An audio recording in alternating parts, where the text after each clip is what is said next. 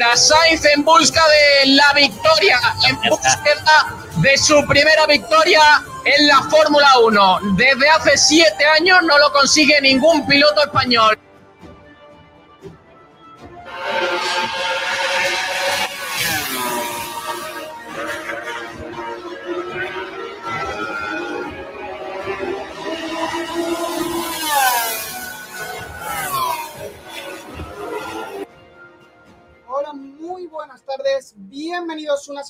Más al programa de referencia malagueño en el motor. Bienvenidos al programa de bandera cuadros en Sport Direct Radio. Es nuestro programa ya número 17 de la temporada y venimos, y venimos de la segunda carrera al sprint de, de esta temporada de Fórmula 1 2022. Una carrera al sprint que nos ha dejado mucha emoción en el Gran Premio de Austria en el circuito de Spielberg. Eh, un circuito territorio de Red Bull en el que la victoria de la carrera eh, al sprint, la carrera corta se lo llevó Max Verstappen, por lo tanto para el equipo Red Bull. Y la segunda de las carreras, la carrera larga a 71 vueltas, eh, la carrera de toda la vida de la Fórmula 1, fue para Charles Leclerc, que consiguió una victoria, la quinta en su etapa en la Fórmula 1, y una victoria que consiguió saliendo desde una posición que no es la pole, una cosa no muy habitual en las victorias de Charles Leclerc del Monegasco, que acumula, como digo, la quinta victoria en su palmarés dentro del campeonato de la Fórmula 1. Eh, hemos tenido mala suerte este fin de semana para los dos españoles. Carlos Sainz tuvo que abandonar en la carrera larga. Fernando Alonso salió muy penalizado tras no poder, eh, no poder eh, competir en la carrera al sprint por un problema eléctrico. Salió muy atrás tras cambiar componentes y en la carrera cuando iba rodando en muy buenas posiciones un problema en un pit stop, otro problema más para el coche de Alonso, le hizo que solo pudiese recoger un puntito en el fin de semana de, de Astria. Un fin de semana muy malo para, para Fernando Alonso, regular para Alpine. Ha conseguido eh, 13 puntitos con Ocon, no van mal para el ritmo, pero tienen que seguir trabajando en el tema de fiabilidad y de hacer los pit stop más seguros, más rápidos y mucho más eficientes. Se tendrán que seguir trabajando de cara a las siguientes carreras porque la Fórmula 1 este mes de julio no para. Tenemos, este fin de semana sí está eh, libre, eh, tendremos ya el siguiente Gran Premio eh, el próximo fin de semana del 22 al 24, que nos iremos ya al Gran Premio de Francia. Y así que para terminar este mes de julio nos quedan dos carreras que van a ser muy, pero que muy emocionantes. Este fin de semana también hemos tenido en ese circuito de Austria, ese circuito en, Spielberg, a la Fórmula 2 y Fórmula 3, esas categorías inferiores donde salen los futuros pilotos de la Fórmula 1, que, dando mucha emoción y rodando eh, de forma muy interesante en este trazado que comparte con la Fórmula 1 y llevamos ya varios fines de semana en los que los formatos de la Fórmula 1 y sus categorías inf- inferiores están muy enlazados y los tenemos a muy buenas horas para poderlo seguir el fin de semana completo. Eh, hemos tenido también este fin de semana como novedad a Roberto Meri dentro del calendario de la Fórmula 2, sustituyendo al otro piloto de campos que no puede estar en- seguramente para esta carrera y la siguiente, eh, está todavía pendiente de una confirmación de la siguiente carrera, así que probablemente podremos ver a Roberto Meri una carrera más en el equipo Campos, eh, que dio muy buen resultado, estuvo a punto de subirse al podio, pero una sanción hizo que ese podio finalmente se convirtiese en una cuarta posición muy merecida tras el carrerón que se marcó en la segunda de las carreras de la Fórmula 3, esa carrera larga en la que hay que hacer una parada y de la Fórmula 2, perdón, y se marcó muy buena carrera el piloto español que lleva ya cuatro años sin competir en monoplazas. Sí se había subido en algunos test eh, de forma privada, pero nunca eh, llevaba cuatro años sin subirse un monoplaza de forma oficial en una competición.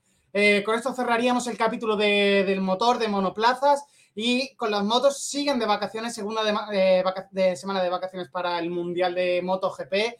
Repasaremos eh, las últimas noticias que han ido saliendo y cómo va, va el Mundial de cara a la segunda parte de la temporada. Así que mucho contenido, como siempre, el que tenemos por delante en esta hora y media de motor aquí en Bandera Cuadros. Y vamos a empezar a presentar a los colaboradores que vamos a tener en el día de hoy, porque para hablar de todo lo que ocurrió este fin de semana en la carrera, en eh, las dos carreras que hemos disputado eh, este mismo fin de semana en Austria, está para comentarlas José García. ¿Qué te, parecieron, qué te ha parecido este fin de semana, José, de carreras en, Austria?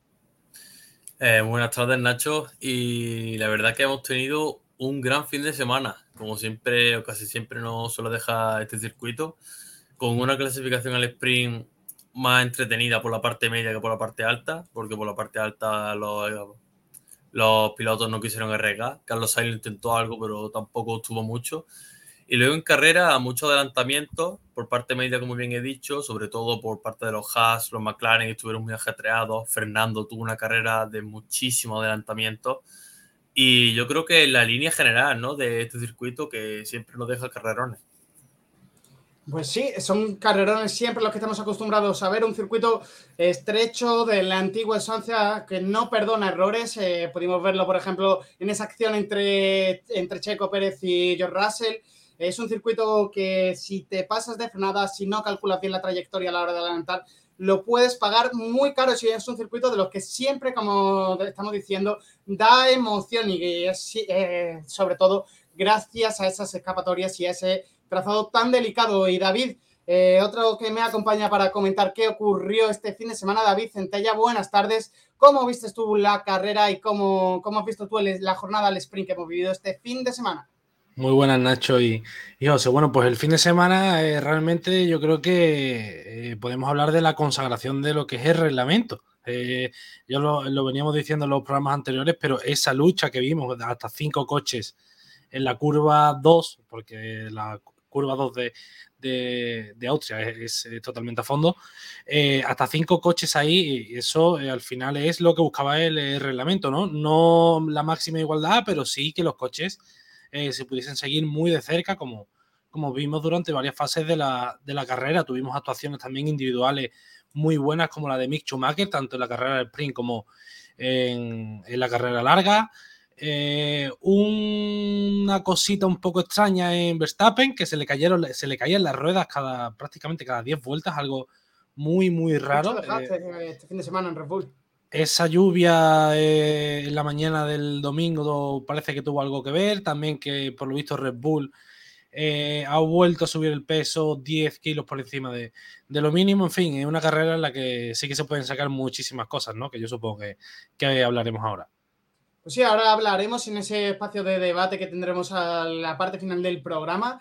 Eh, José, te voy a enseñar ahora una cosa que creo que te va a gustar a ti mucho. Esta, ya está colocada la nueva bandera de victoria de Ferrari. Eh, como es tradición, todas, eh, tras cada victoria se coloca en la entrada a la fábrica de Maranello esas banderas de, de, la propia marca de Ferrari con motivo de una nueva victoria en el palmarés de esta temporada 2022 para, este equipo Ferrari que sigue intentando luchar por el Mundial, sigue intentando sumar puntos. Este fin de semana se va con eh, más puntos que, Red Bull en, el, casillero. Eh, veremos cómo si se pueden acercar o todavía están demasiado lejos para pensar en ellos. Venimos de decir que ya tenían complicado pelear por el Mundial de Constructores. Yo lo sigo pensando. Quiero preguntar a ver si aquí los colaboradores eh, piensan que Ferrari puede engancharse o no puede engancharse ya en lo que queda de temporada. Bueno, es que es un poco la norma general que llevamos viendo las carreras que llevamos, ¿no? Cada carrera, por X o por Y, es una oportunidad que pierde Ferrari, sobre todo en las dos últimas. Eh, el domingo fue por el abandono de Carlos, que hubiera sido una cantidad de puntos abismal lo que hubiera recortado tanto Charles Leclerc como, como la Ferrari constructores. Y aún así, a pesar de la victoria y de las buenas sensaciones, recortan solo 6 puntos. Eso hay que recordarlo, solo se han llevado 6 puntos menos. Mm, cada carrera es una oportunidad y por desgracia para el Mundial, cada carrera es una oportunidad que pierde Ferrari.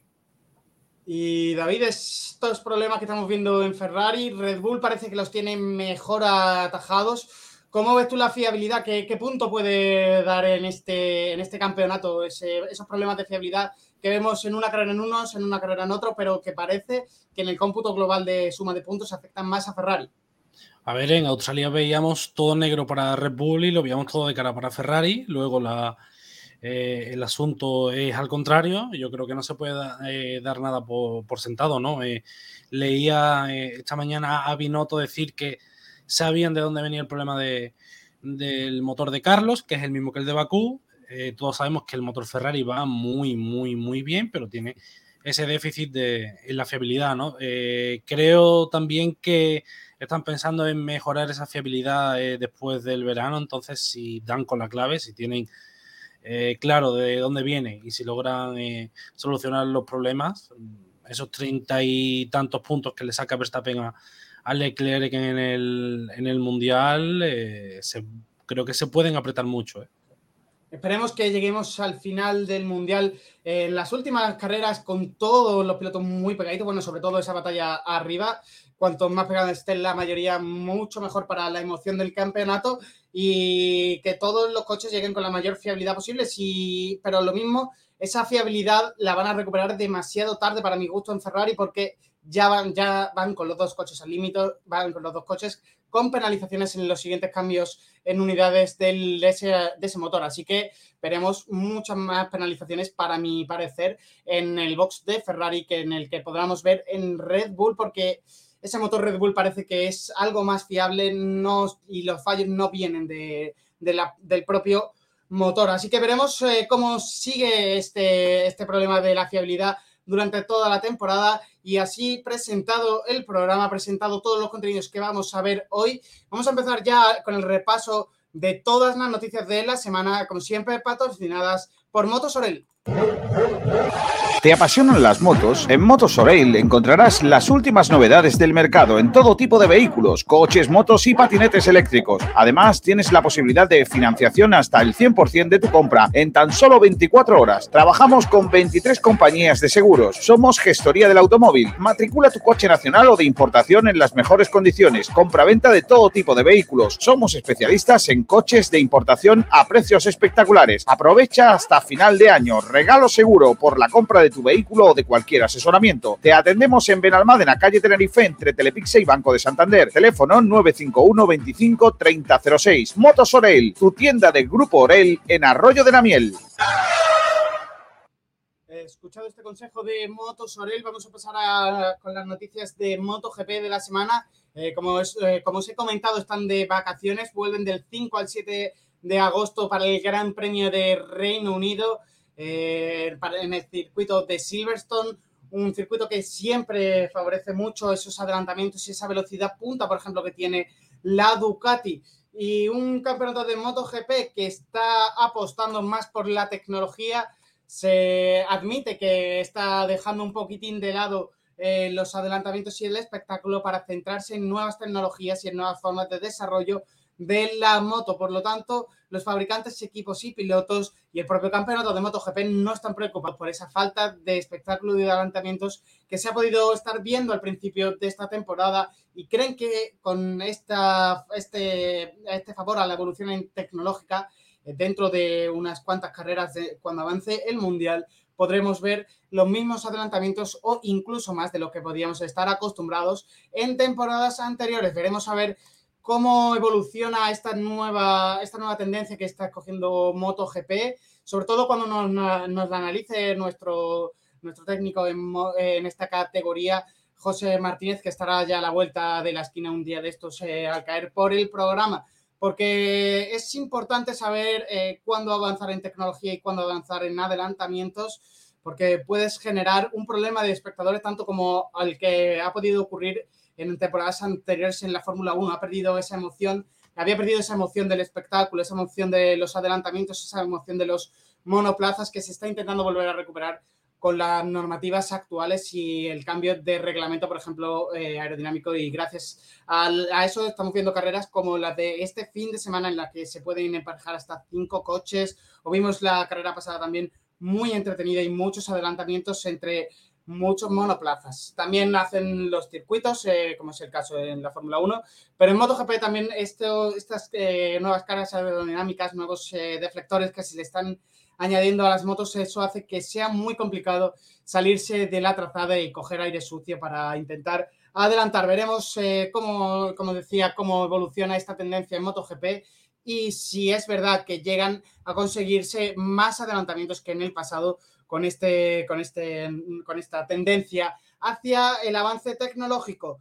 También tenemos unas declaraciones de Piolo Chiavalotti, eh, responsable de Ducati, de este, que dicen desde este lado del box eh, rojo que es eh, sincerándose con los medios de comunicación italianos que todavía es posible ganar a Quartararo, todavía hay posibilidades de que la Ducati con el trabajo de Pecco Bagnaia y Jack Miller haga muchos puntos y consigan ponerse a la altura del que lidera actualmente, del francés que lidera actualmente la categoría de MotoGP. Eh, las palabras literales de Pablo Ciabatti eh, es que asegura que la consistencia es lo que importa eh, hoy en día en el campeonato. En cierto modo, nos alegramos de ver que muchas Ducatis están competitivas en circuitos no favorables para nosotros, como por ejemplo es Sachsenring, pero obviamente luego cometimos errores muy graves. Eh, si miras la clasificación y te fijas en Fabio y Alex, eh, suman puntos en casi todos los grandes premios. Están haciendo un trabajo increíble y para nosotros, obviamente, por un lado, como fabricante, estamos contentos con los resultados, pero necesitamos más. Estas son las palabras, eh, las palabras de Pablo Ciabatti, uno de los responsables, director técnico de, de, Ducati en el en MotoGP. Así que este es el repaso general que vamos a hacer eh, a, a las noticias de la semana de MotoGP. Seguimos con ahora la Fórmula 1, porque este fin de semana Alonso es uno de los que ha presumido del ritmo de carrera del, monoplaza de Alpine. Eh, admite que es muy bueno y que puede estar a la altura de cosas muy buenas en carrera. ¿No es así, David? Pues sí, lo vimos tanto en, la primera sesión de libres como, eh, por desgracia, no lo pudimos ver en, la clasificación al sprint, pero sí que lo vimos en, ese último team de carrera del, piloto asturiano, ¿no? Eh, eh, vemos que el Alpine va muy bien, que Esteban Ocon, de hecho, quedó quinto, si no, sexto, sexto, perdón, quedó en sexta posición o quinto. Ahora estoy en duda el Alpine eh, de Alonso. No, eh, Ocon. Ocon, El Alpine de Ocon eh, acabó la carrera de 71 vueltas en, quinta posición. Quinta, posición. Y bueno, después de ese problema que tuvo Fernando con, con el Virtual Safety Car, con esa parada en la que, mm, según facilitó la FIA, no habían fallado los mecánicos de, Alpine esa rueda delantera izquierda, tuvo que hacer una segunda parada.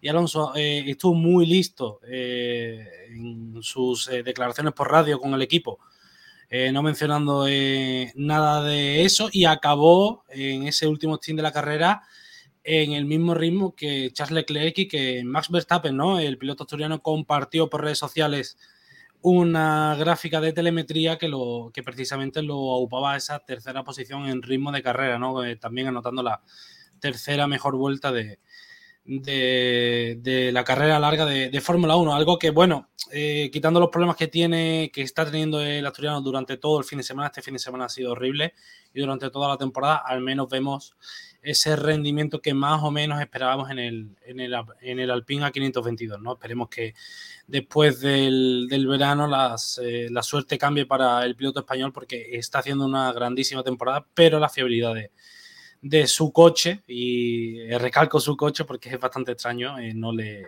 no le está acompañando. Ahí estamos viendo, David, la gráfica que nos decías. Ese azul oscuro es el es Max Verstappen, perdón. El azul más clarito es Fernando Alonso. Y vemos como en, claramente en varios puntos de la carrera estaba por delante del ritmo de, casi todos los, eh, los, monoplazas de cabeza de carrera. Por lo tanto, eh, no asusta ese, ritmo de carrera de Alpine. Quizás eh, a una vuelta pueden todavía tener algo que mejorar, aunque esta temporada están siendo muy, muy constantes, tanto a una vuelta como en ese ritmo de carrera. También mejorar esa fiabilidad, que es lo que más le está restando puntos, ¿no, David? Empezar con precisamente a la inversa, ¿no? Con un ritmo endiablado en, en clasificación. Creo que a ninguno se nos eh, quita de la cabeza esa vuelta de Fernando Alonso en Q3 que, acabó contra los muros en Australia. Pero sí, después de varias mejoras, sobre todo creo que en Silverstone eh, introdujeron una nueva suspensión para limitar ese desgaste tan excesivo que, que padecían en, carrera y eh, quitando esas luchas que tuvo Fernando durante todo el Gran Premio de Austria en, medio de, la parrilla, aún así seguía manteniendo muy buen ritmo y cuidando muy bien eh, ese neumático duro que le duró más de lo normal, que al final siempre es positivo una vez que, eso, que, al final te tiene que acompañar la fiabilidad en Fórmula 1 porque si no eh, acabas fuera de los puntos o, sumando muy muy poco como, como le está pasando a Fernando de esta campaña. Y seguimos hablando de los motores, seguimos eh, con ese cambio de normativa que se viene en el cambio de motorización para 2026, porque Honda ya no cierra la puerta a una vuelta a, esa, a la competición, a la máxima competición del automovilismo, la Fórmula 1. Eh, ¿Qué sabemos de ese nuevo anuncio que ha podido hacer la marca japonesa, José? Bueno, eh, la marca japonesa que salió a finales de, de 2022, 2021, perdón, puesto que su empresa, empresa matriz quería desviar sus recursos hacia la tecnología de cero emisiones, que es justo la reglamentación a la que tira la Fórmula 1 y a la que el éxito de la propiedad constructora contribuyó a más Verstappen en 2021, pues ha hecho que esta mezcla de factores que se especule de nuevo con la posibilidad de que esta mítica firma vuelva. Estos rumores se han visto alimentados por la visita del pasado fin de semana realizaron al Gran Premio de Austria, los altos cargos de Honda, entre los que se encontraba el director general, el presidente y además el presidente de Honda Racing Corporation y el mismo director. Aunque la compañía insiste en que no ha habido un cambio formal de opinión sobre el programa de Fórmula 1, sí admite que siguen de cerca cómo progresa la normativa de motores de 2026. En su intervención en el Red Bull Ring, Watanabe, que es director, dijo, la Fórmula 1 es la máxima categoría del automovilismo, así que siempre estamos pendientes de lo que ocurre en este mundo. Por supuesto, acabamos de terminar y concluir nuestras actividades, así que no se ha discutido nada dentro de la compañía Honda sobre la temporada 2026. Por lo tanto, no hay ningún plan.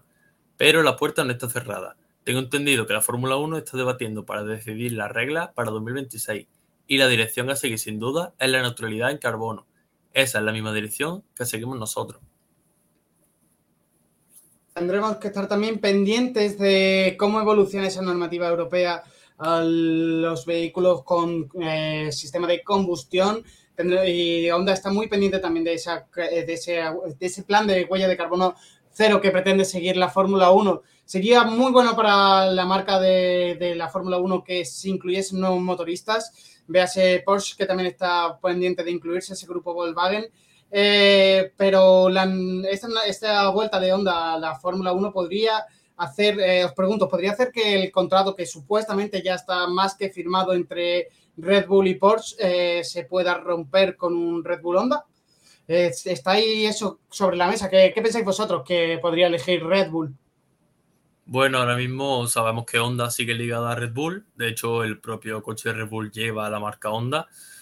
Pero yo creo que si hay un acuerdo firmado, el acuerdo va a prevalecer, principalmente por los factores económicos que habría de por medio si ese mismo acuerdo se rompe.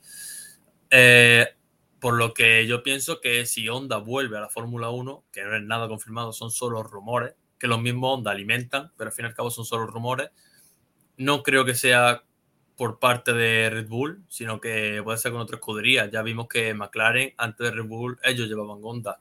Y McLaren, al no tener un propio desarrollador de motor, porque el desarrollador de motor McLaren lo lleva Mercedes, puede ser que eso sea un incentivo, por ejemplo, para que la propia marca británica se alíe con la japonesa.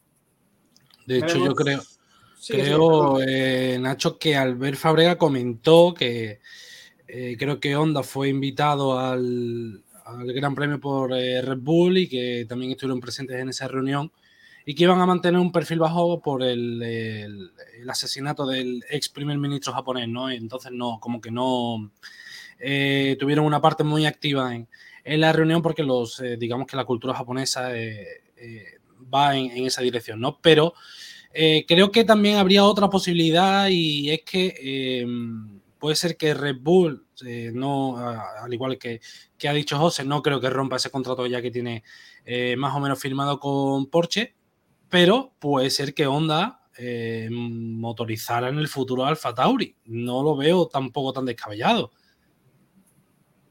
No sería una mala, una mala oportunidad contar con dos motoristas diferentes. Lo único malo que yo le veo a ese plan es que ya no puedes utilizar ambos coches como para el, el Alfa Tauri, como para probarle las piezas del, del, Red Bull, porque al cambiar motorista vas a tener un interior completamente diferente, como sabemos que cada motor lleva un tipo de chasis eh, que le beneficia o le favorece más que el otro tipo de chasis que se comercializa en la Fórmula 1. Por lo tanto, tendrán que estar muy pendientes eh, tanto los de Honda como en Red Bull para ver qué motoristas eh, son más interesantes para cada coche y de la parrilla. Y también estaremos muy pendientes porque se decía que en Mercedes quería dejar de suministrar motores, todos se lo daban a Alpine, ese motor que va a dejar de suministrar Mercedes, pero podría también entrar uno de estos nuevos motoristas para, para suplir esa, ese motor Mercedes que puede que falte la siguiente temporada. Así que todos tendremos que estar muy pendientes de lo que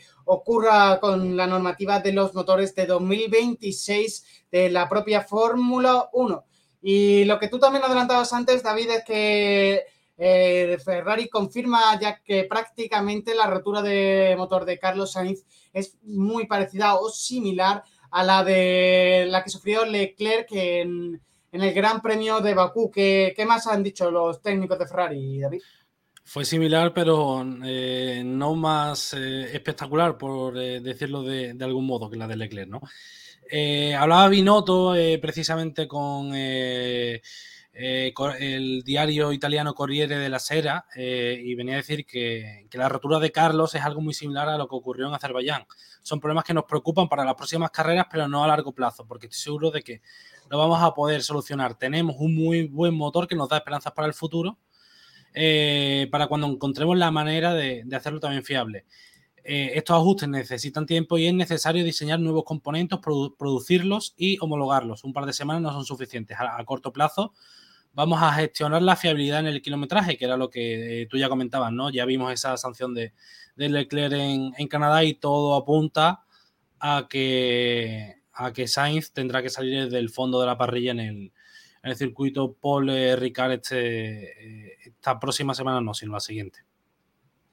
Eh, veremos eh, cómo evoluciona ese motor Ferrari y que tendrán que cambiar seguramente muchos de los componentes para el siguiente Gran Premio, que como ya he dicho es el Gran Premio de Francia el próximo, este fin de semana no, el siguiente, del 22 al 24 de agosto. Y la, y la Fórmula 1, un nuevo, tenemos un nuevo problema de seguridad dentro de la categoría. Hemos visto a Sebastián Vettel el propio domingo después de la rueda de prensa completamente eh, manchado en la cara y parte del, del, traje ignífugo que llevan debajo del mono, eh, eh, manchado de carbonilla de los propios frenos de los monoplazas y asegura Sebastián Vettel y, y Valtteri Bottas, otro de los que también ha hecho declaraciones sobre esto, que no debe de ser demasiado seguro para la salud y que la Fórmula 1 debería de investigar sus consecuencias a largo plazo. ¿Qué más nos puedes contar de esto, José? Bueno, Sebastián Vettel, como tú bien has dicho, quiere que la FIA investigue los riesgos de salud a los que se exponen los pilotos con nuestros nuevos coches, de los que sale más polvo de freno y van directamente hacia la cara de los pilotos. Como Sebastián Vettel se bajó del coche tras las carreras de Austria, su cara, como bien ha dicho Nacho, estaba llena de polvo de carbono de sus discos de freno. Esto es fruto del cambio de reglas que ahora el equipo no pueden redirigir este flujo a los neumáticos y acaba en el propio cockpit. Vettel pide a la FIA que se estudie este asunto por la salud de todos el propio Vettel dijo, para ser sincero, es algo en lo que necesitan trabajar, porque el diseño de los conductos de freno este año con el eje delantero está empujando todo el polvo hacia nuestras cabezas y eso no es bueno. Ha comentado Vettel en las declaraciones a Sky Sport y además ha añadido, respirar polvo de carbono no es algo saludable. Espero que la FIA lo revise muy pronto, porque no tiene sentido y es algo que es fácil de cambiar. Valtteri Bottas además admite que ha llegado a estornudar polvo negro después de algunas sesiones. El propio Bottas declaró, no sé si se puede hacer algo. Seguro que hay algo de polvo de nuestros propios frenos, pero es mínimo. Está en coche de delante, siempre va a estar ahí, en cualquier momento después de la carrera. Cuando estornuda sale polvo negro. Así que año tras año no estoy seguro de lo que le hace a tu cuerpo, no tengo ni idea. Creo que nadie lo ha estudiado, preferiría respirar aire limpio, pero no estoy seguro de qué se puede hacer, agregó el finés para cerrar las declaraciones. Mm, veremos cómo pueden solucionar este problema desde la Fórmula 1 que se ve antoja complicado porque eh, este polvo de freno sale de los neumáticos de los monoplazas y sale completamente redirigido, como ha dicho José, hacia la cara y el casco de los pilotos. Eh, es una solución que pasaría por cambiar ese flujo de aire que en principio va a parecer complicado porque la nueva normativa eh, ese flujo de aire está estudiado para que se genere más en el fondo plano y podamos eh, los coches se pueden seguir más de cerca. También esto de que los coches se puedan seguir más de cerca ha generado que se, que se genere ese mayor polvo en los eh, discos de freno y se, y se expulsen hacia el el monoplaza de los compañeros o del resto de rivales. ¿Cómo lo ves tú, David, este problema que puede tener la Fórmula 1 en la seguridad de los pilotos? Pues que al final eh, son frutos de una normativa nueva, ¿no? Y son frutos de no haber eh, analizado todas las consecuencias. El tema del porpoising es uno, que no tuvieron en cuenta los equipos. El tema este del, polvo de los conductos de frenos, pues eh, es otro. Al final yo creo que se, acabará resolviendo como, como se ha limitado el, rebote, que precisamente la normativa entra en vigor en, el Gran Premio de, de Francia, si no me equivoco.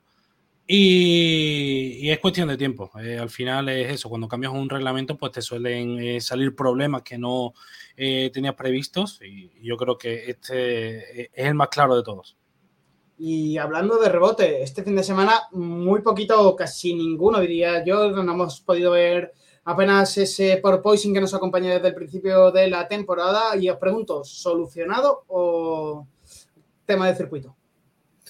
Yo creo que un poco de todo, porque también el último circuito donde se vio un gran rebote fue en Canadá. Al fin y al cabo, Canadá influía porque era un circuito que tenía baches en la recta principal y eso también se nota, además en estos coches.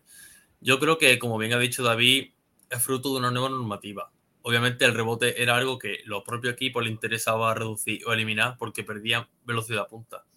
Entonces, a lo largo de la temporada iremos viendo cada vez menos rebotes vaya, de hecho actualmente, eh, como bien ha dicho Nacho, es mínimo, pero sigue habiendo un pelín, si te fijas la cámara on board de algunos pilotos, como podría ser, por ejemplo, el mismo Fernando tenía algo de rebote al final de la curva 4, pero yo creo que de aquí a final de temporada será algo que esté totalmente erradicado.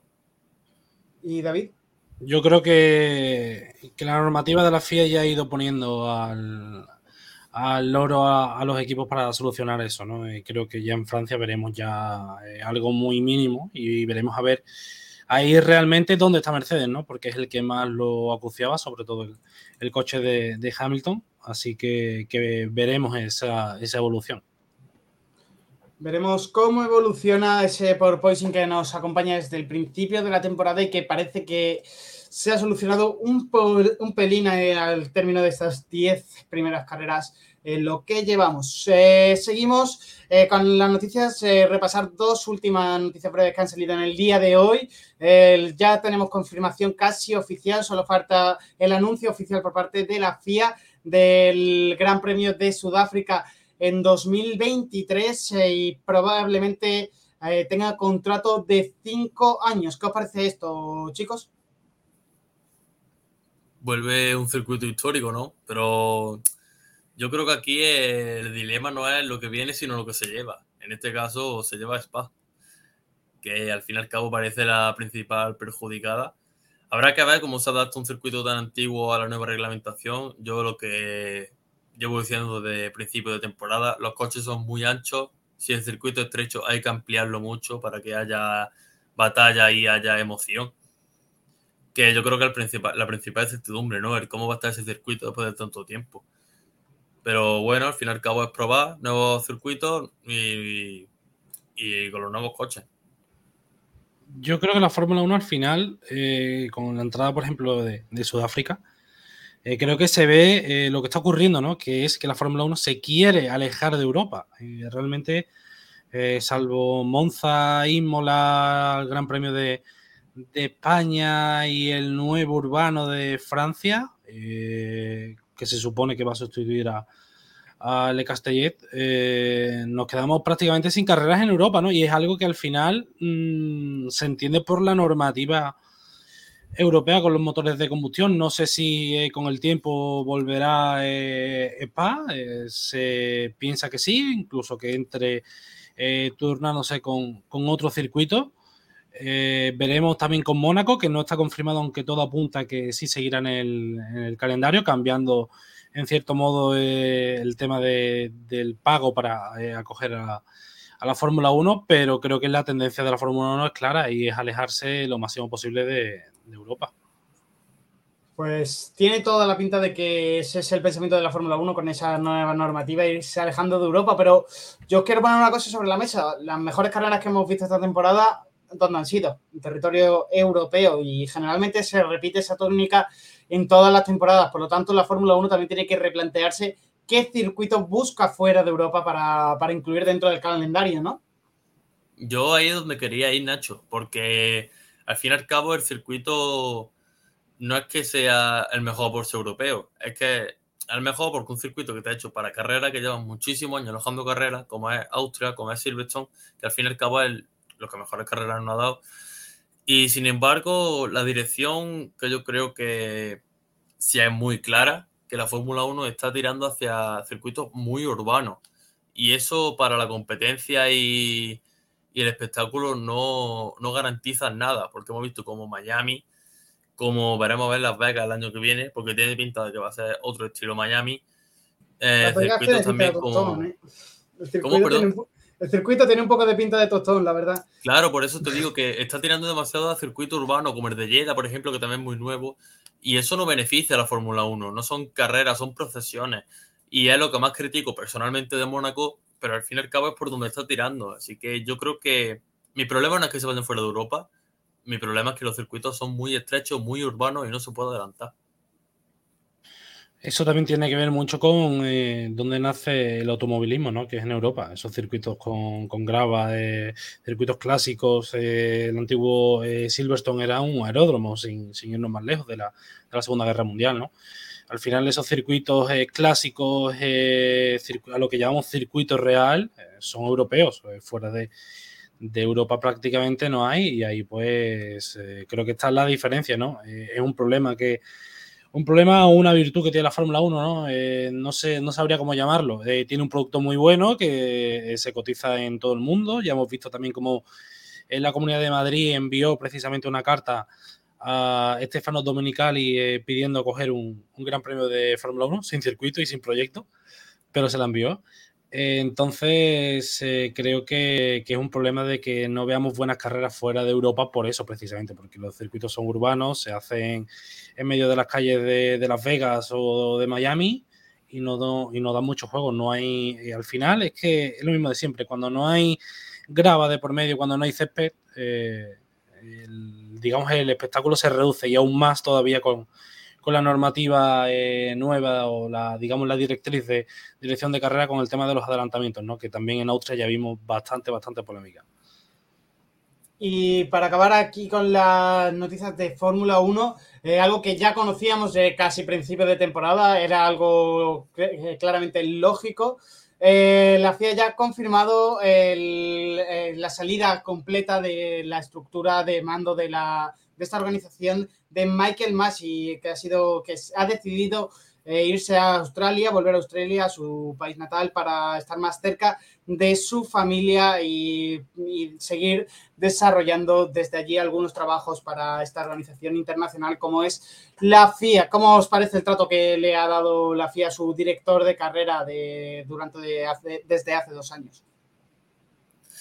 Mm, esto es la Fórmula 1, ¿no? Al fin y al cabo la gente va y viene. Hay muchísimos cambios en la dirección y gestión de la compañía todos los años.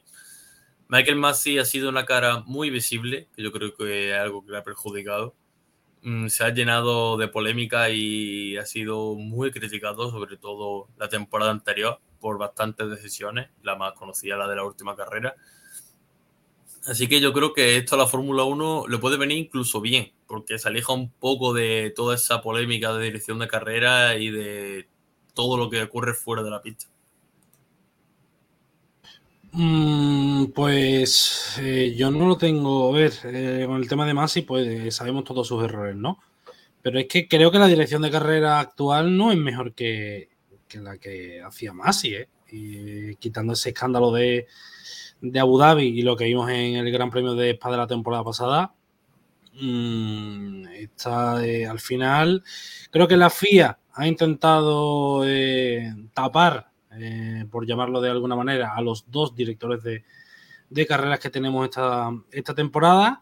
No hay explicación de ningún tipo de por qué se sanciona una cosa y por qué otra no. No, como no hay declaraciones, la gente pues no entiende muchas cosas, ¿no? Y al final, bueno, es que lo hemos visto en, lo, mm, eh, la sanción que le han metido de 25 mil dólares a, a Sebastian Vettel. Eh, hubo una reunión, creo que fue el viernes o el jueves, antes de, del Gran Premio, con los directores de carrera y con todos los pilotos, y Vettel eh, se fue de allí de malas maneras, cabreado por lo que estaban escuchando. Por lo visto eran Vettel y, y Fernando Alonso, pero Vettel fue el que, perdió normal, eh, las formas cuando normalmente es eh, uno de los tíos con, con más eh, saber estar de la, de la, plantilla, ¿no? Entonces es algo que, que no sé. Eh, creo que la dirección de carrera se equivoca muchísimo. Vimos el espectáculo que se formó con la clasificación, con esa sanción a posteriori de la clasificación de Checo Pérez, quitándole la vuelta que había hecho en Q2.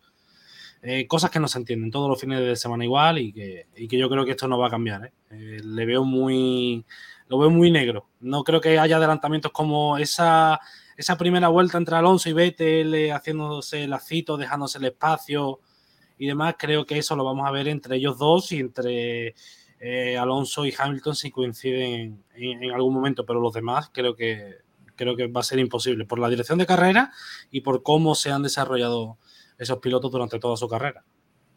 Y es que es lo que tú dices, la inconsistencia en cuanto a las penalizaciones es lo que más se le echaba en cara a Michael Massey y eso es lo que sigue presente dentro de las propias carreras de la Fórmula 1. Por lo tanto, es lo primero que tienen que cambiar si quieren limpiar esa imagen del director de carrera, poner unas sanciones que sean iguales para todos los pilotos y que se fijan y que se hagan en el momento no que venga una sanción tres horas después de una clasificación o tres horas después de una carrera, cuando ya los resultados están ya más que publicados y luego encima complicas al aficionado que no lo mismo no sigue tanto en los grandes premios y no está tan pendiente y complicas porque al final no se entera finalmente quién ha ganado, quién ha perdido ese gran premio y por qué lo ha hecho. Y comentaros también una buena noticia del reglamento de este año eh, en el Gran Premio de Australia de, de, Austria, eh, de Austria de este año, perdón, ha habido 52 adelantamientos. Es la segunda cifra de adelantamientos más alta de, de este año, desde de este 2022. Y la segunda mayor para el Red Bull Ring desde el 2014.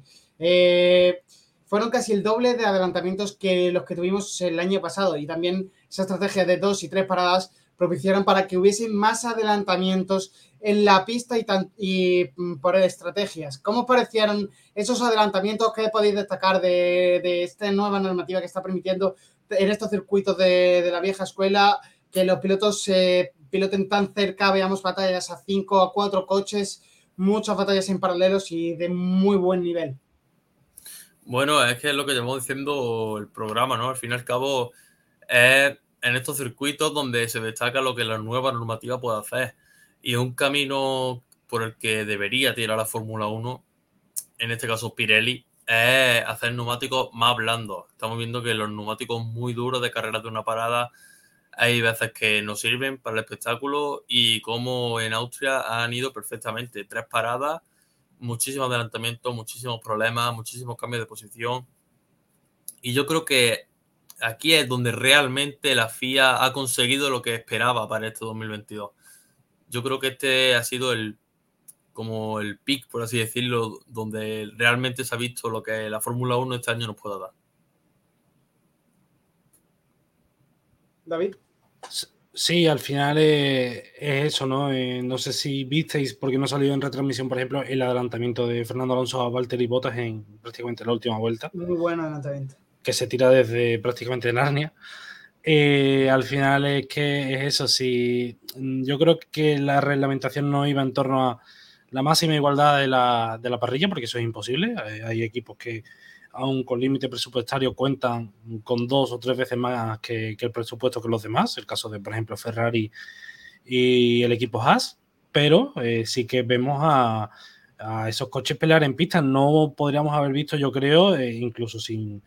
Eh, incluso con los daños que tenía, a Max Verstappen pelear con Mick Schumacher en, Silverstone de esa forma. Eh, los dos eh, prácticamente en paralelo, en una curva por delante uno, en, otra por delante otro. la pelea, por ejemplo, de también en Austria de, de Mick con Magnussen tirando de él hacia adelante con Hamilton, eso tampoco lo podíamos haber visto. Y esos coches que van prácticamente pegados, una curva así, otra curva también creo que eso es el, mayor logro que ha hecho la Fórmula 1 en, los últimos años, sin ningún tipo de duda.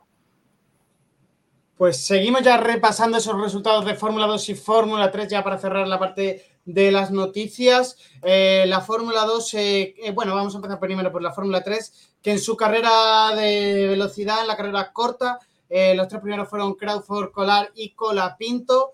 los españoles David Vidales eh, eh, acabó, David Vidal, eh, perdón, José, María Martín acabó décimo tercero y el otro de los españoles, David Vidal, le acabó décimo octavo, como digo, en esta carrera al sprint de, 21 vueltas. En la carrera larga, la victoria fue para Hadjar, Víctor Martín se quedó segundo y tercero Berman. Cuarto fue Arthur Leclerc, quinto Maloney, sexto Colapinto, séptimo Smolyar, octavo Alatallo, eh, noveno, Joe Cohen. Décimo, Correa. Un décimo, Stanek. Eh, duodécimo, el piloto español Vidales. Décimo tercero, Ushima. Eh, décimo cuarto, Descardo. décimo quinto, Rafael Villagómez. décimo sexto, Azman. Décimo séptimo, Sullivan. Décimo octavo, Trulli. Décimo noveno, Tots. vigésimo, Benavides. Vigésimo primero, Edgar vigésimo segundo Crawford, vigésimo tercero Frederick, vigésimo cuarto Pizzi, vigésimo quinto Mani y vigésimo sexto Malevesti. El resultado del, del, campeonato se queda con Víctor Martins en primera posición, seguido de Hadjar y de Arthur Leclerc.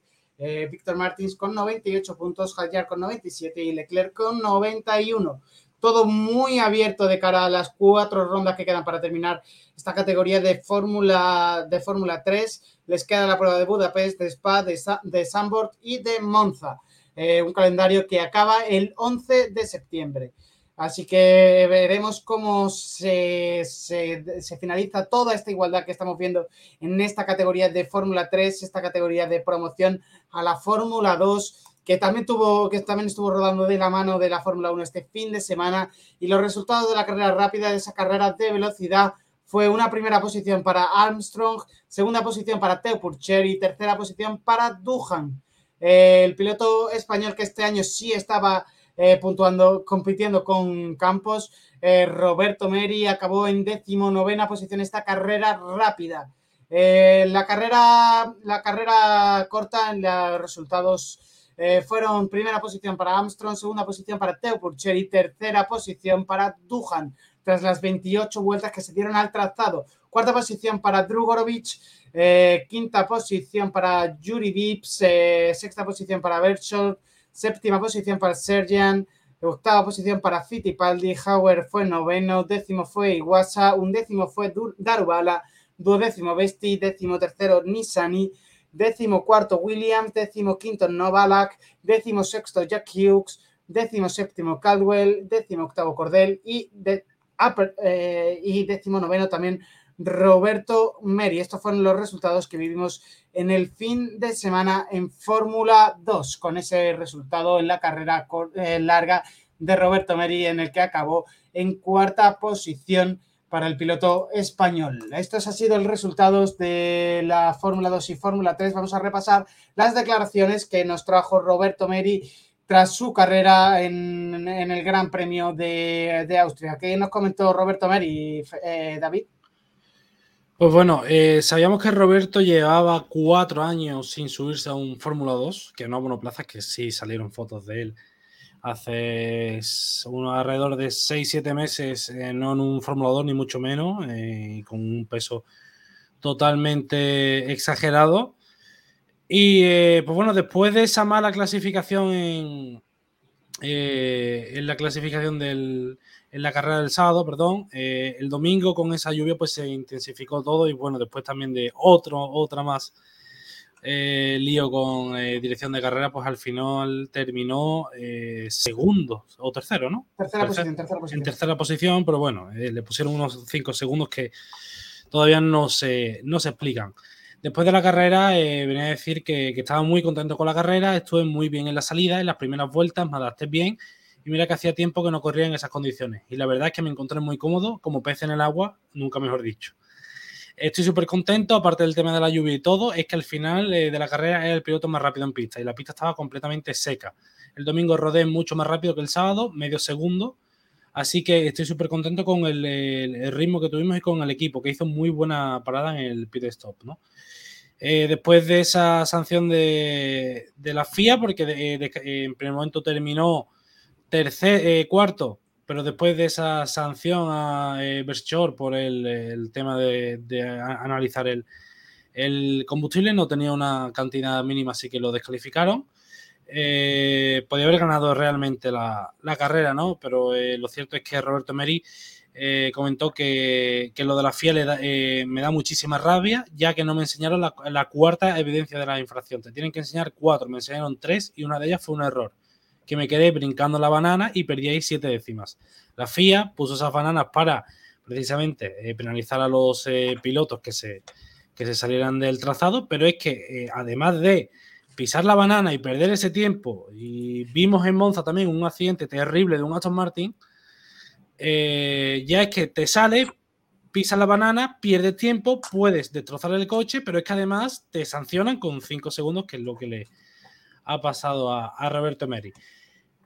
Eh, lo bueno es que podrá correr también en el eh, circuito de Paul Ricard, eh, porque el, piloto al que está sustituyendo, Bochun, lo llamó después de la carrera de Austria y le, y le dijo que, quería que corriese él mientras él se sigue recuperando de, de esa lesión que tiene. Y el piloto español le comentó que me, quedo con ganas de volver y hacerlo bien. Obviamente es muy difícil volver a hacer lo que he hecho este domingo, por no decir imposible, pero veremos. Estoy seguro de que habrá más oportunidades. Esa sanción yo creo que también, Nacho, no sé si, estarás de acuerdo conmigo, es que, un piloto de 31 años eh, que lleva mucho tiempo sin subirse a un Fórmula 2 eh, haga semejante carrera, creo que a, a los demás pilotos no le deja muy buen lugar, ¿no?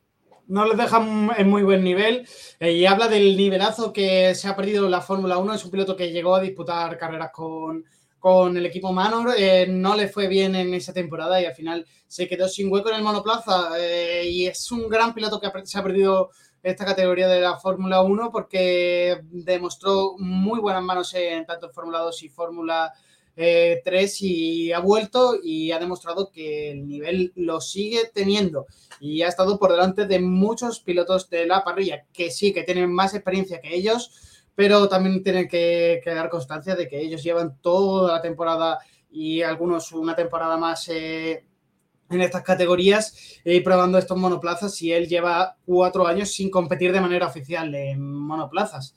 Así que es un punto importante para su carrera y, una decisión que tendrán que tomar algunos de los eh, equipos de Fórmula 2. Eh, veremos a ver si tienen más oportunidades a lo largo de la temporada, una vez que se recupere Boson, de volver. Yo creo que puede hacer muy buenos resultados en, esta categoría Roberto Meri y quien dice que no volverá por lo menos a ser un piloto reserva dentro de la máxima categoría. Esperemos que pueda tener su hueco y encontrar una posición dentro de, de una estructura de monoplazas. El piloto español y con esto ya sí que terminamos todas las noticias de la semana. Ya hemos repasado un poquito todas las categorías del, del motor sport y hemos visto todo lo que ha ido saliendo de noticias durante este principio de semana. Así que estos consejos han sido patrocinados por Motosorel. ¿Te apasionan las motos? En Motosorel encontrarás las últimas novedades del mercado en todo tipo de vehículos, coches, motos y patinetes eléctricos. Además, tienes la posibilidad de financiación hasta el 100% de tu compra en tan solo 24 horas. Trabajamos con 23 compañías de seguros. Somos gestoría del automóvil. Matricula tu coche nacional o de importación en las mejores condiciones. Compra-venta de todo tipo de vehículos. Somos especialistas en coches de importación a precios espectaculares. Aprovecha hasta final de año. Regalo seguro por la compra de tu vehículo o de cualquier asesoramiento. Te atendemos en Benalmádena, calle Tenerife, entre Telepixe y Banco de Santander. Teléfono 951 25 3006. Motos Orel, tu tienda del Grupo Orel en Arroyo de la Miel.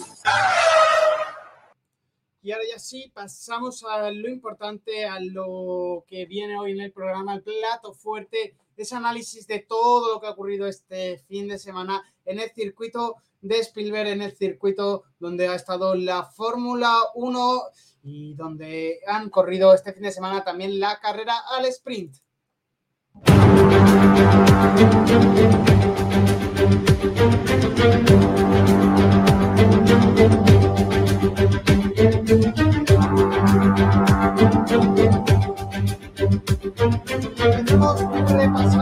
Con los resultados, con esa victoria, como decimos, de Max, eh, de, Charles Leclerc en, el, eh, en la carrera larga, en esa carrera principal del fin de semana. Eh, suma 25 puntos Charles Leclerc de esa carrera, más los, más los 7 puntos que había sumado al sprint, que son 8 con la vuelta rápida una suma muy importante de puntos que le dan 32 puntos en un fin de semana frente a los 28 puntos que conseguía Max Verstappen con eh, los 19 que ha conseguido más uno de la vuelta rápida en la, carrera de 71 vueltas y los 8 puntos que conseguía en la carrera al sprint.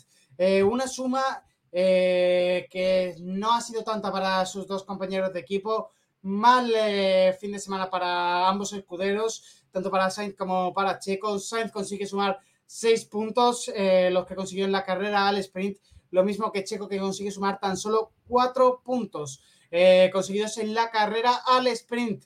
Eh, Ferrari consigue sumar en total 38 puntos frente a los 31 que ha sacado este fin de semana Red Bull, así que se empiezan a juntar un poquito más los mundiales. Ferrari va sacando algunos más puntitos que Red Bull en esta carrera de Fórmula 1 y intentaremos, eh, bueno, van a intentar seguramente llegar al final del campeonato lo más pegados eh, posibles en todo, en, en, los dos mundiales, tanto en el mundial de constructores como en el mundial de pilotos, porque es muy importante esa emoción que vamos a tener al final de la temporada. ¿Qué os pareció ese fin de semana de Ferrari frente al fin de semana de Red Bull? Para vosotros, ¿quién ha sido el ganador de, este fin de semana juntando con las dos carreras, Ferrari o Red Bull? Eh, David.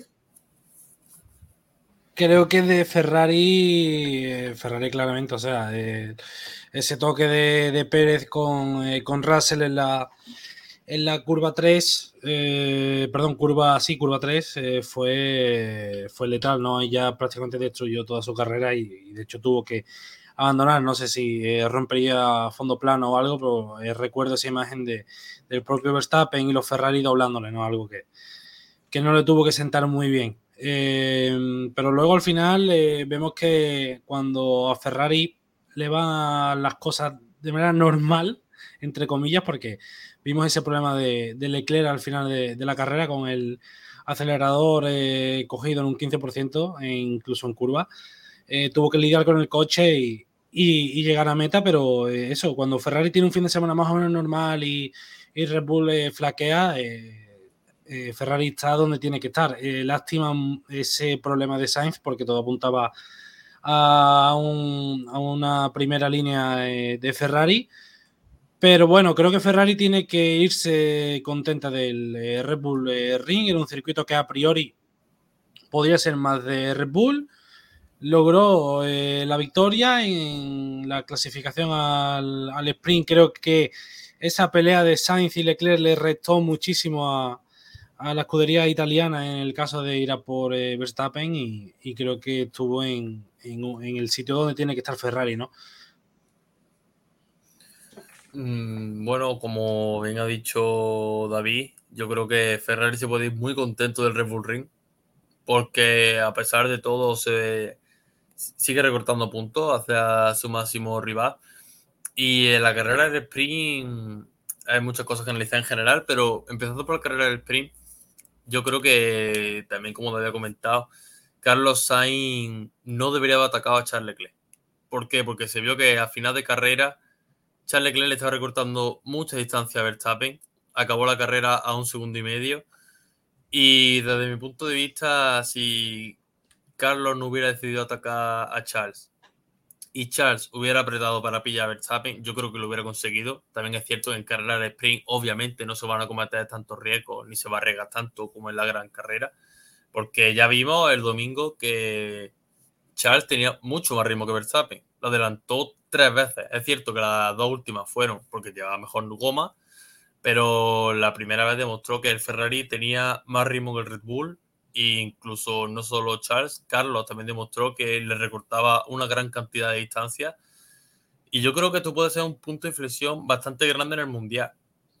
Porque como ya vimos hace cuatro carreras que Ferrari se desinflaba, ahora la que parece que se desinfla es Red Bull ya no solo por Verstappen que lleva dos carreras sin ganar, que eso es raro, ¿eh? sino por Checo que lleva quitando Silverstone en Canadá y en esta carrera no puntuó, son dos abandonos. Yo creo que también Bull se debe poner mucho las pilas porque Ferrari parece que está empezando a apretar muy fuerte otra vez.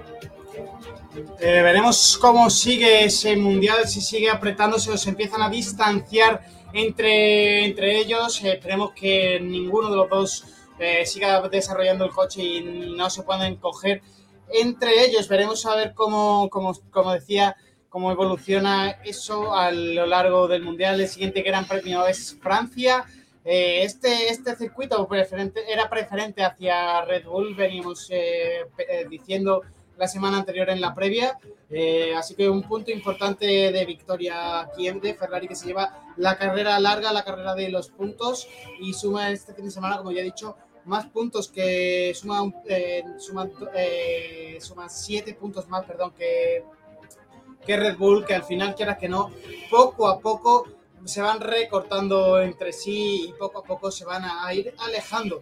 Y el que sigue con la caña de pescar, muy buen puesta, sigue sumando poquito a poco y sigue delante de su compañero una vez que el monoplaza ha dejado de dar tantos problemas. Ha Luis Hamilton, Luis Hamilton, un Hamilton que terminaba tercero en la carrera larga, en la carrera al sprint, eh, no le era tan favorable, tenía una octava posición y por lo tanto salía muy atrás para esta carrera de 71 vueltas, en la que consiguió adelantar y, como digo, volver a estar dentro del podio por delante de su compañero George Russell, que sí salía en esta cuarta posición desde la carrera al sprint, pero que finalmente eh, no, no consiguió seguir hacia adelante y acabó en la misma posición en la que empezó el Gran Premio. ¿Cómo visteis esa carrera de los Mercedes? ¿Se van alejando de, eh, por lo que parece, se van alejando de Alpine, se acercan a los de arriba? ¿O cómo lo veis vosotros? Eh, ¿Vamos a ver la batalla de Alpine-Mercedes o vamos a ver un Mercedes que se aleje de esa zona media?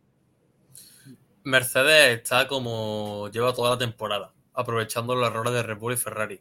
Yo no creo que realmente en ritmo competitivo Mercedes esté más cerca de Red Bull que de Alpine. Lo que sí es claro que Mercedes realmente no pela con nadie, están en un, en un mundo aparte, como en el abismo entre la zona media y la zona alta. Y que al fin y al cabo, cuando falla lo de arriba, ellos son siempre los mayores beneficiados. Lleva ya Hamilton dos podios seguidos y eso es consecuencia de los errores que tienen los equipos grandes. Yo creo que, la batalla entre Mercedes y Alpine no, existe ni va a existir.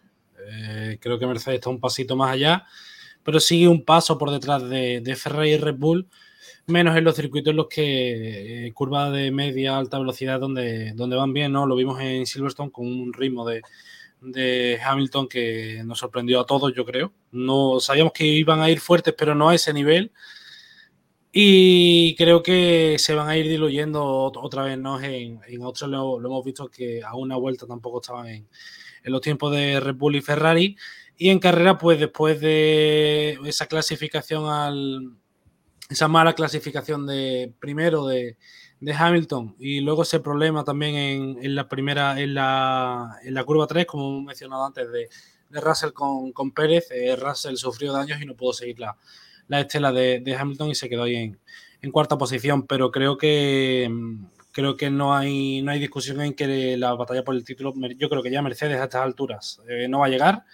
pero sí que se va a instalar ahí esperando, porque de momento son los más fiables. Eh, Mercedes, el equipo Mercedes no ha tenido ningún tipo de problema, eh, McLaren sí, con el tema del motor y creo que eh, Aston Martin también, pero el equipo Mercedes de momento lo, lleva todo como la seda, no están teniendo ningún tipo de, de problema y que están esperando ahí a que, a que falle alguno, ¿no? Hemos visto en el momento que falla alguien, Mercedes coge esa posición y no la suelta.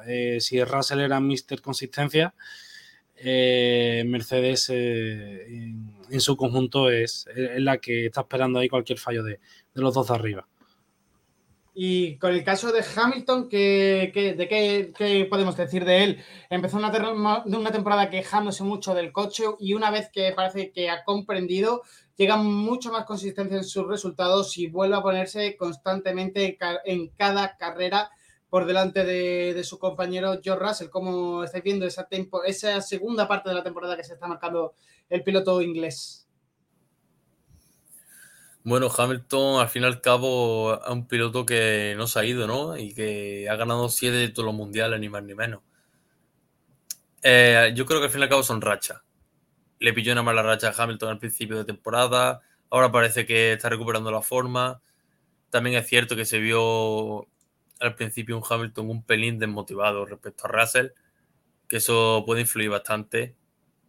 Al fin y al cabo son dos pilotos que tienen muchísima calidad, tienen muchísima habilidad al volante, y pero obviamente Hamilton hay que tener muy claro que actualmente sigue siendo mejor piloto que Russell, por lo que ha demostrado y por lo que está demostrando. Russell es un grandísimo piloto, pero cuando Hamilton está, hay poco en parrilla como él creo que a Hamilton le, lo que le traiciona muchas veces es la cabeza.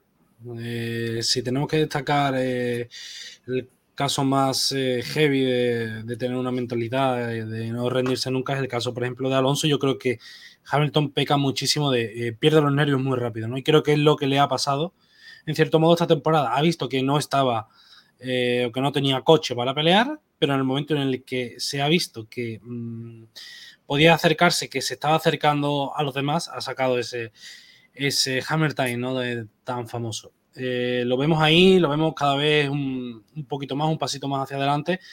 Creo que no va a llegar a, pelearse, como ya he dicho antes, con, con Ferrari y con Red Bull, pero sí que ha vuelto al que parece que está en su nivel, ¿no? que es sacar el máximo provecho del coche, al menos estas eh, dos últimas carreras. Veremos también cómo sigue el asunto pero que no se duerma que, que Russell eh, ha demostrado en este comienzo de, temporada que está muy fuerte y que no, que no se va a, amedrentar ante un siete veces campeón del mundo. ¿eh? Y tenemos un mundial que se encuentra encabezado por el equipo Red Bull con 359 puntos, seguido de Ferrari con 303 y de Mercedes con 237. Eh, después están ya McLaren y Alpine con los dos con 81 y ahí se marca ya la diferencia.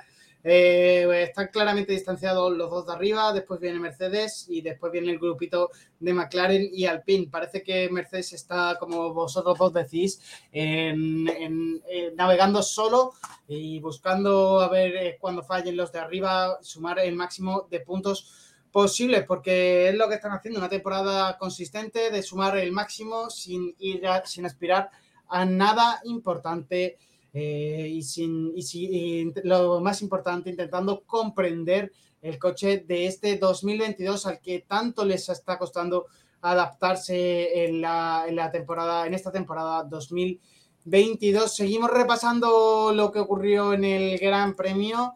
Eh, seguimos con la quinta posición en, la carrera larga de 71 vueltas de Esteban Ocon, un Esteban Ocon que salía en posición número 6 y acabó en quinta posición con su compañero Fernando Alonso, que no tuvo la suerte en, el, sábado en la clasificación al sprint. Tenía una buena posición de salida para, para tirar hacia adelante, pero un problema en la batería causó que no pudiese arrancar el Alpine y finalmente no pudiese disputar la clasificación al sprint. Eh, finalmente salió último en la carrera del domingo, bueno, perdón, salió penúltimo en la carrera del domingo y, no, y consiguió llegar hasta los puntos. Décimo, otra vez problemas en el pit stop, problemas en la tuerca. Eh, Alonso muy discretamente intentó que la FIA no se enterase de, que no habían apretado desde el equipo bien una de las tuercas en el momento del pit stop, pero finalmente, y tras hacer dos, dos paradas consecutivas, la FIA no es tonta y dijo aquí qué está pasando y se dieron cuenta de que obviamente esa rueda no estaba bien apretada, por lo tanto eh, Alonso tuvo que hacer dos paradas, sanción y una tarde muy complicada para el piloto australiano que finalmente consiguió acabar décimo con un puntito que después del fin de semana de mal trago que ha tenido, le sabrían a gloria ese, ese puntito que podrían haber sido también, digo, muchos más. ¿Cómo visteis ese fin de semana de Alpine y sobre todo del piloto de Asturias? Bueno, el propio Fernando Alonso dijo que Alpine en Austria iba muy bien y se vio. Eh, Ocon tuvo un ritmo muy competitivo y el propio Fernando, a pesar del resultado, también lo tuvo. Fernando hizo un auténtico carrerón, empezando penúltimo y acabando décimo con ese doble pit stop que bien ha dicho Nacho. Tiene muchísimo mérito al fin y al cabo vemos que Alpine, estos circuitos en los que Mercedes va bien, curiosamente ellos también van muy bien, se cumple esa misma norma y debería aprovecharlo. Si bien digo que Ferrari puede haber aprovechado mucho más, Alpine yo creo que ha sido la escudería que más partido puede haber sacado de, este circuito comparándolo con otros. La carrera al final es eh, frustrante, ¿no? Primero por esa clasificación al sprint en la que no pudo disputar porque parecía que la parte eléctrica no, arrancaba ni con. No consiguieron arrancar el coche ni con una batería externa. Y luego en, carrera, pues eh, a lo que estamos acostumbrados, ¿no? Además penalizó, que es algo que, tenía que hacer prácticamente al PIN, después de los problemas que haya habido en el coche de, Fernando al comienzo de temporada. Y, le salió bien hasta que llegó ese Virtual Safety Car, que llegó precisamente en el momento indicado, parecía que había cambiado la suerte, pero eh, volvimos a tener ese error en el pit stop que la FIA, eh, creo que Nacho, tú has dicho que lo sancionaron, no lo sancionaron, eh, lo que ocurrió fue que... Tuvo que parar dos veces, suficiente sanción ya. Totalmente. Tuvo que parar dos veces porque por lo visto una pieza había fallado cuando estaba llegando a la, a la curva 3, en este caso 2, para que nos entendamos todos.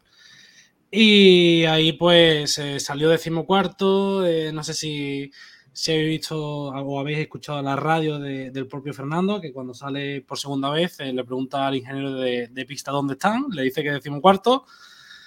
Y, y mm, Fernando dijo como que, que, se olvidase de entrar en los puntos, ¿no? Pues al final vimos como sacó el máximo potencial del coche. Es una verdadera pena, eh, creo que mm, de verdad no sé cómo sigue aguantando eh, esta temporada con todos los problemas que tiene. De vez en cuando creo que suelta declaraciones que teníamos olvidadas en Alonso, eh, tirando por tierra un poco el trabajo del equipo.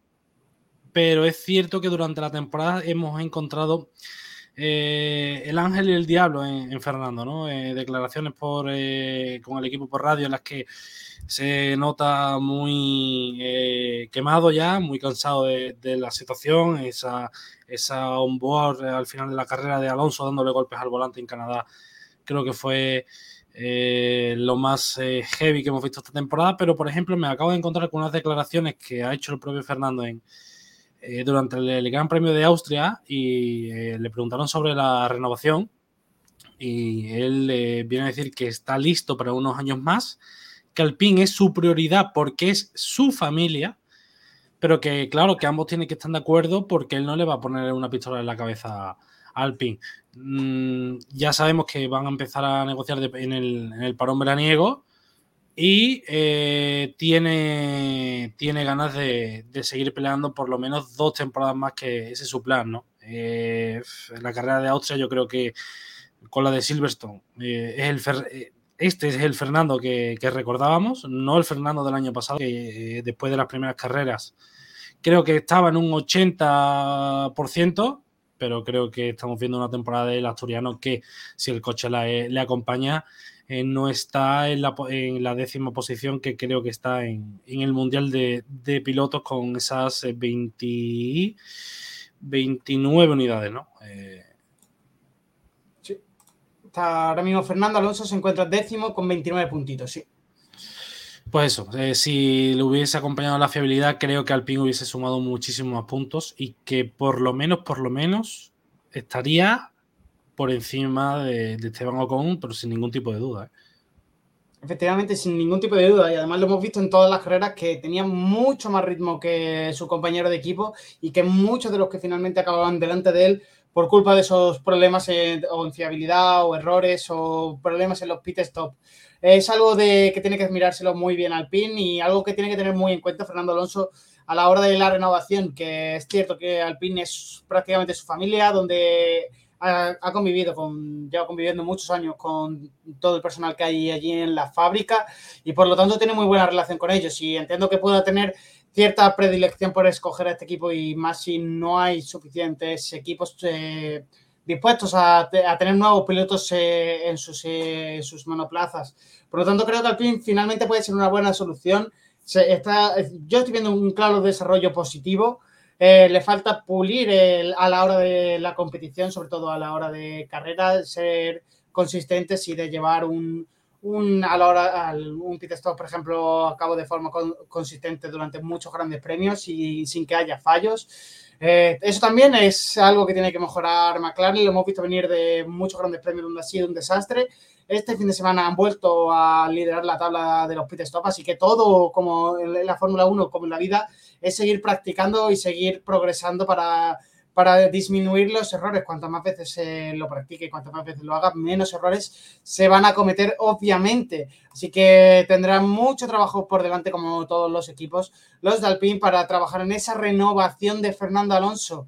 Y el que se marcó otro gran fin de semana, pues, que se va superando. El fin de semana pasado dije que era su mejor fin de semana en lo que llevaba en la Fórmula 1. Este fin de semana vuelve a serlo. Mick Schumacher Gran fin de semana otra vez dentro de los puntos. Eh, son ocho puntos lo que suma el alemán este, este fin de semana en el Gran Premio de Austria y se le ha vuelto a ver muy competitivo y con un gran ritmo y, y, por delante sobre todo de su compañero de equipo que es su máximo rival. ¿Cómo habéis visto vosotros esa batalla entre Mick y Magnussen? Un Magnussen que acabó en octava posición la carrera larga y que acababa en séptima posición frente a Mick que empezaba en esta carrera larga en la novena y acabó, como ya he dicho, en sexta posición por delante de su compañero.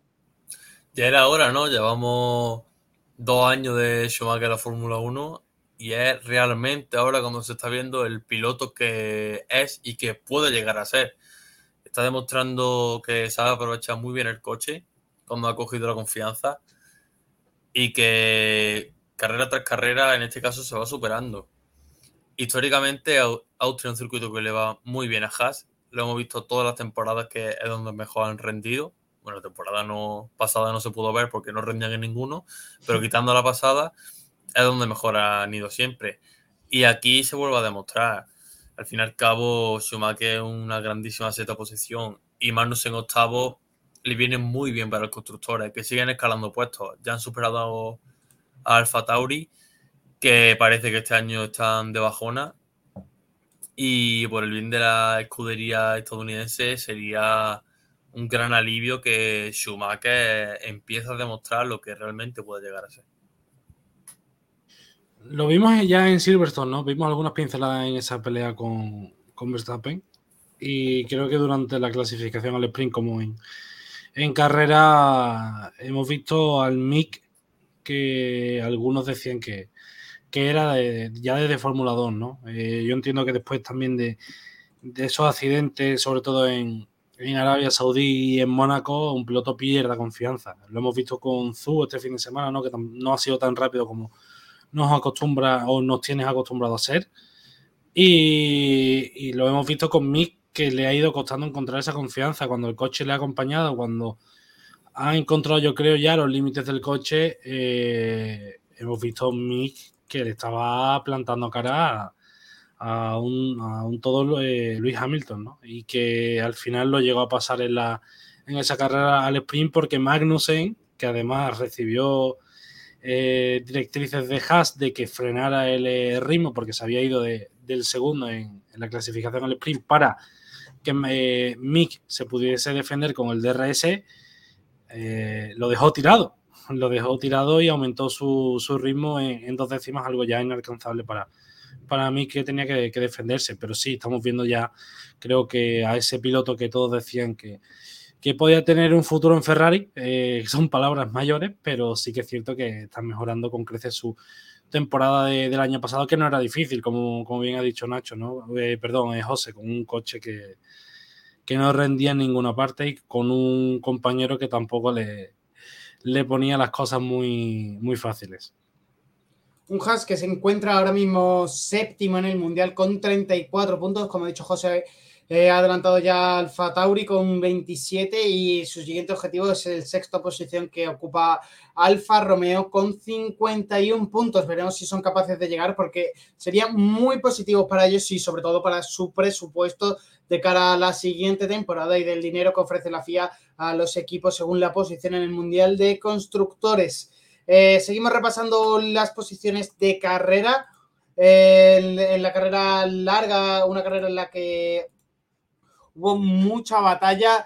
Con finalmente Lando Norris fue el mejor de los McLaren, recupera esa posición de honor dentro del equipo y vuelve a ser el primero de los McLaren. Acabó séptimo después de que eh, la carrera corta del del viernes se acabase en la posición número 11, por lo tanto, carrera de remontada para el piloto inglés y un Ricciardo que salía duodécimo y que finalmente acabó noveno, también dentro de los puntos, un fin de semana de, dentro de los puntos eh, McLaren.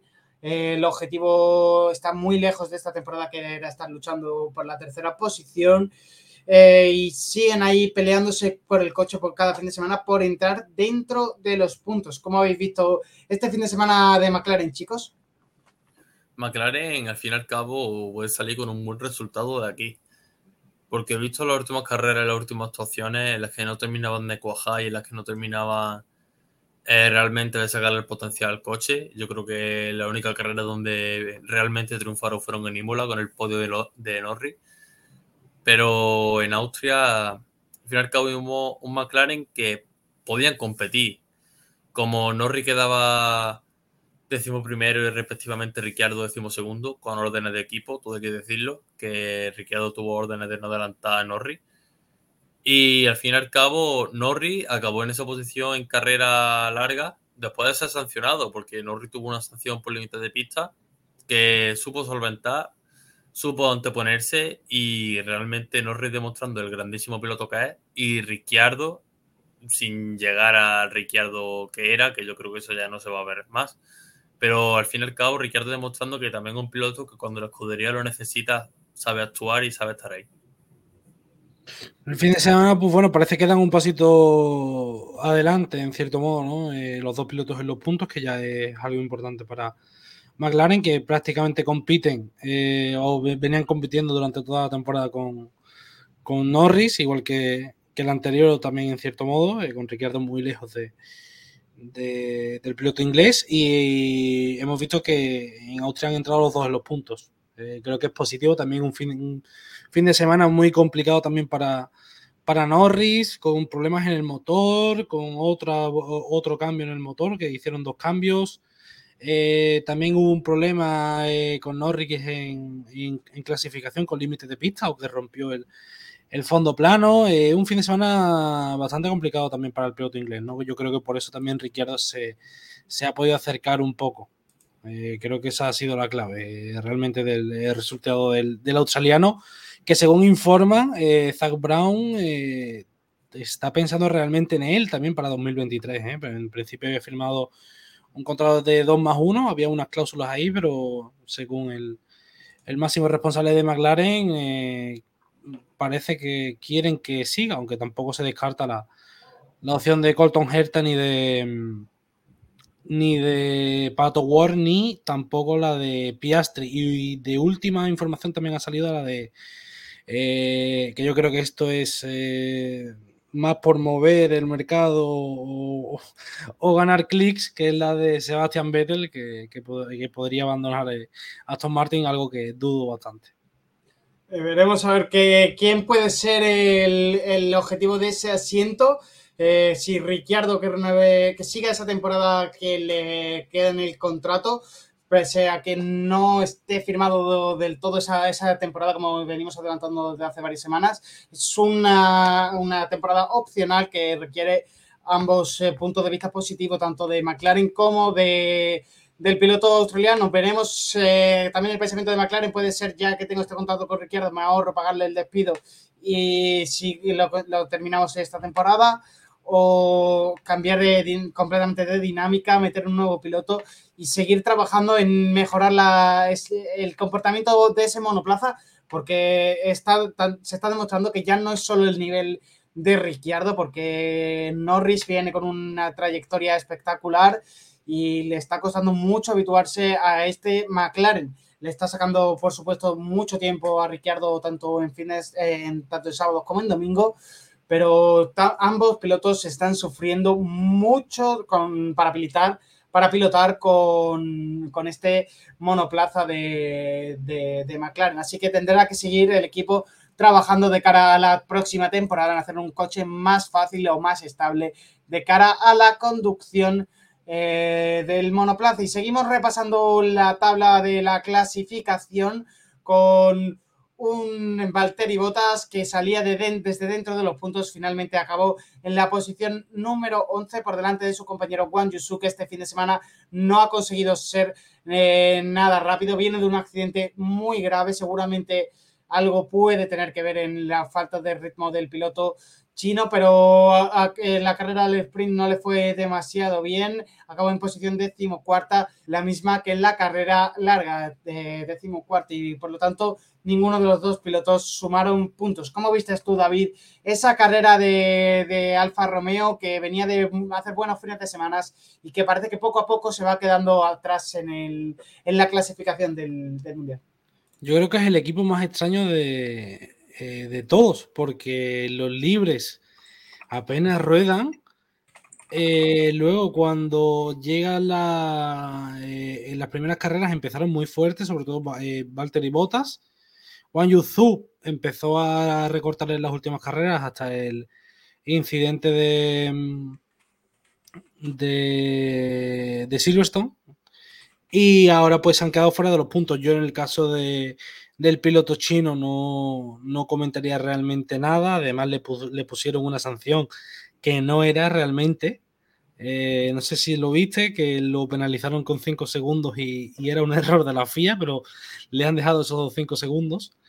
Y el tema de, de Valtteri Bottas, pues ha perdido fuelle con el comienzo de la temporada. Yo creo que ya también eh, por tema de, coche, que traen poquitas mejoras, eh, presupuesto muy reducido y no puede estar al nivel de, del comienzo, ¿no? Con los coches todavía más, más verdes y donde sí le podían ganar un poquito de, terreno a, al PIN.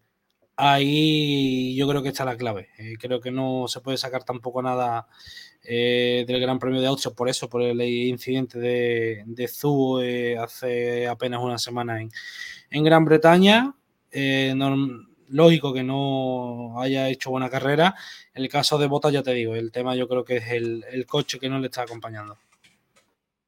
Y José, ¿tú qué opinas de, de, este comienzo de temporada de Haas que, de Alfa Romeo que parecía que venían muy, muy fuertes eh, con ambos pilotos y al final están cada, cada, carrera se están yendo un pelín más hacia atrás? Eh, puede ser por eso que dice David de las mejoras o por qué. ¿Tú qué, tú qué opinas?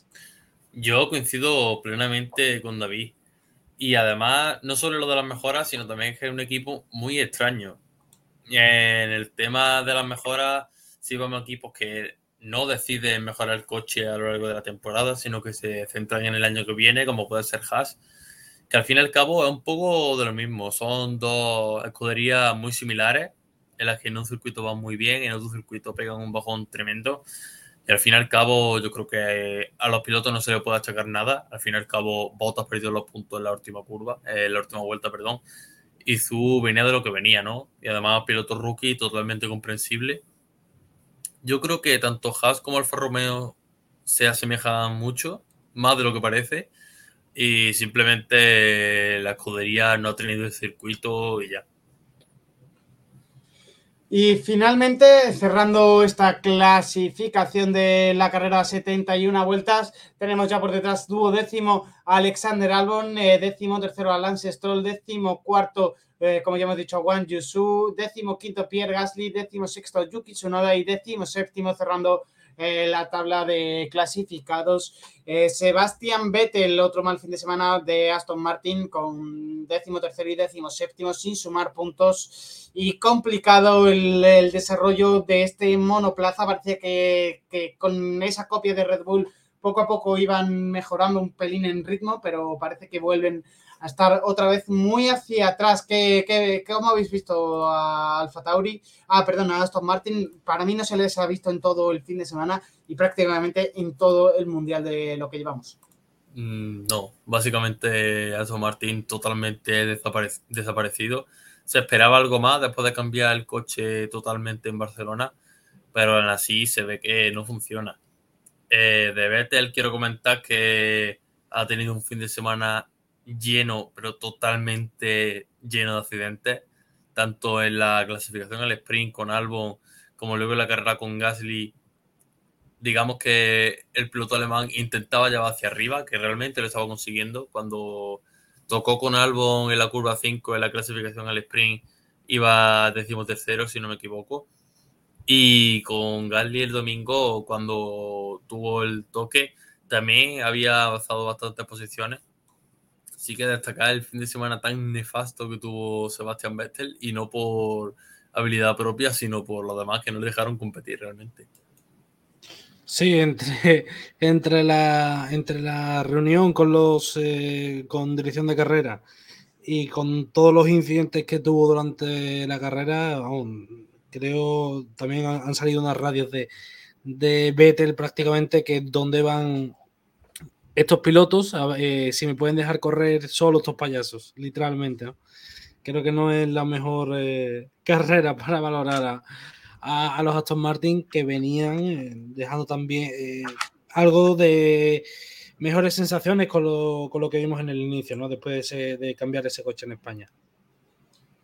Y ya para acabar vamos a repasar, ya podéis estar viendo la, cómo ha quedado la clasificación del, Mundial después de este Gran Premio de, este Gran Premio de Austria. Ya estáis viendo aquí la clasificación en pantalla, con un Max Verstappen que sigue en cabeza con 208 puntos, seguido de Charles Leclerc con 170 puntos. Eh, tercero es Checo Pérez con 151 y Carlos Sainz eh, cuarto con 133. Eh, Russell es quinto con 128, sexto es Hamilton con 109 séptimo es Lando Norris con, 70, con 64, octavo Estebano con, con 52, Valtteri, y, Valtteri Bottas noveno con 46, Alonso es décimo con 29, un décimo Kevin Magnussen con 22, dúo décimo Ricciardo con 17, décimo tercero Pierre Gasly con 14, décimo quinto eh, Mick Schumacher con 12, décimo sexto Yuki Tsunoda con 11, Wang Yusu es décimo séptimo con 5, Albon es décimo octavo con 3, Stroll es décimo noveno con 3 y Nicolas Latifi vigésimo con 0 eh, puntos en el Mundial de Constructores.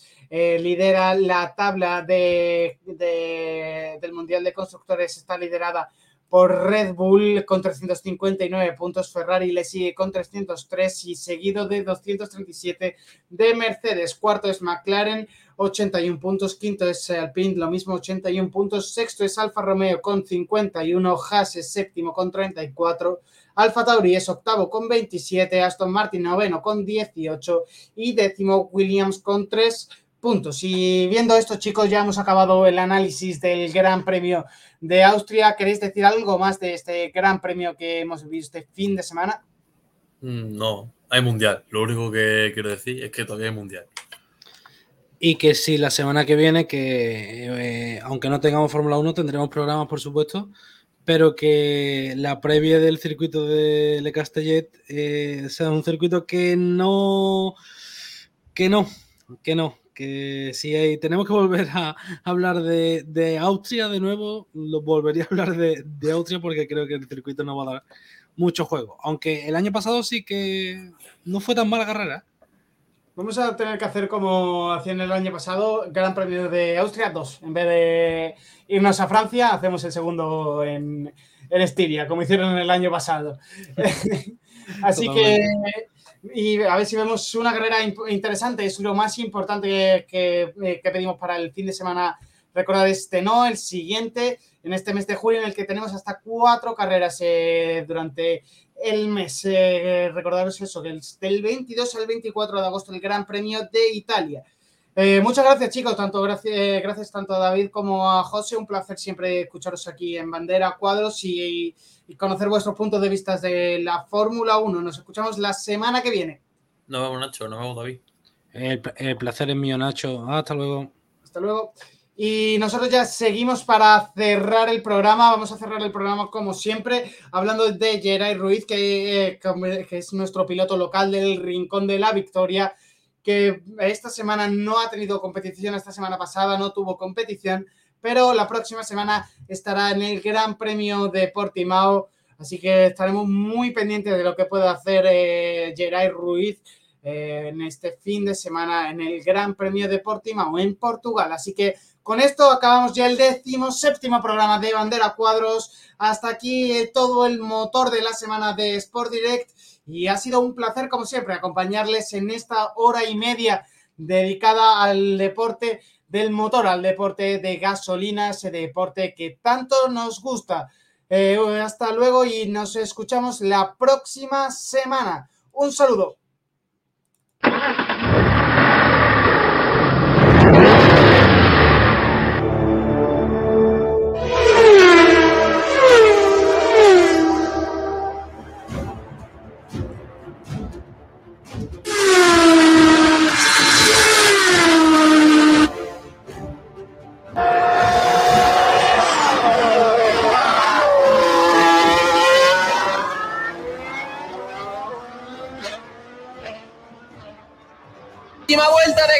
Sainz en busca de la victoria, en búsqueda de su primera victoria en la Fórmula 1. Desde hace siete años no lo consigue ningún piloto español.